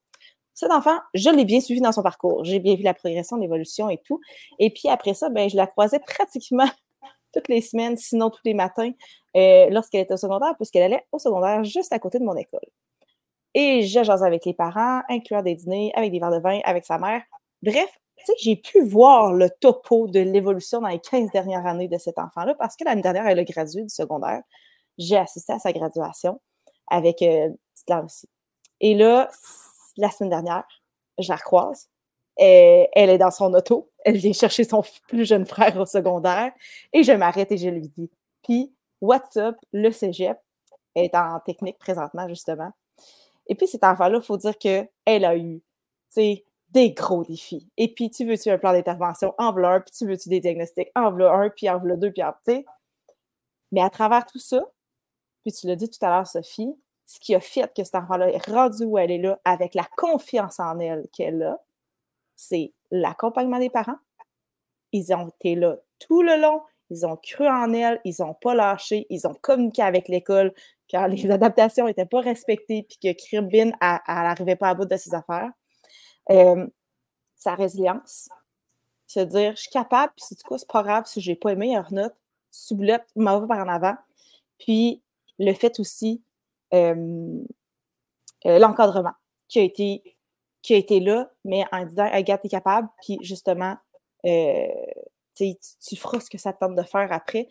Faire confiance aux, aux enfants. La vie les, les, mène sur le bon chemin généralement quand nous autres, on leur fait confiance aussi, puis qu'on on les guide un peu sans leur dire Non, mais en tout cas, j'espère que tu as retenu ça parce que c'est évalué demain. Tu sais? On, en revient à ça. Fait que voilà, c'est mon petit moment coup de cœur de faites leur confiance, ça va bien aller. Puis, c'est beau. Hey, Marie-Hélène, as-tu les invitations d'usage à faire en fin de balado? Ben, la gang, on aimerait ça savoir c'est quoi les sujets que vous voudriez qu'on aborde dans nos prochaines euh, rencontres de balado? Donc, c'est des sujets qui vous préoccupent, qui vous questionnent, qui vous intéressent particulièrement. Gênez-vous pas, écrivez-nous. Alors, on est rejoignable euh, sur à peu près toutes les plateformes de réseaux sociaux que vous connaissez. Et également, ben, on vous invite euh, à partager nos épisodes avec vos collègues, vos amis. Écoutez-nous. On est sur à peu près toutes les plateformes de balado. Donc, au plaisir de vous revoir. Merci, Marie-Hélène. Mathieu, une parole inspirante. Agentivité. C'est le plus beau cadeau que, comme parent, comme enseignant, vous pouvez développer chez vos enfants et vos élèves. C'est un cadeau pour la vie. C'est un coup de pied dans le derrière qui reste là à chaque jour, à chaque jour de nos vies et qui va les mener vers de saines habitudes de vie. Yes. Merci, la gang. Sophie, ça a été un réel plaisir de t'avoir avec nous. J'ai euh, bien aimé ça être avec vous aussi. C'était très enrichissant. On a tellement défoncé encore l'épisode, là. C'est une nouvelle habitude. Merci beaucoup d'avoir été là. Alors, j'invite les gens euh, à passer te suivre. Si vous n'êtes pas sur TikTok, ça vaut la peine d'être sur TikTok juste pour suivre Sophie, la prof qui dédramatise. On the side, vous pouvez nous suivre, euh, Mira, Mathieu et moi, là, mais ça, c'est comme du bonus. C'est super intéressant. C'est toujours positif. C'est de la bienveillance positive, mais à la bonne place. Je te félicite pour ce que tu fais, Sophie. C'est vraiment du ben, super beau travail. C'est gentil. Yes. Et à tout le monde, je vous dis, on se revoit bientôt pour un autre épisode d'Intention Pédago Numérique. Et sur ce, je vous souhaite une bonne fin de soirée.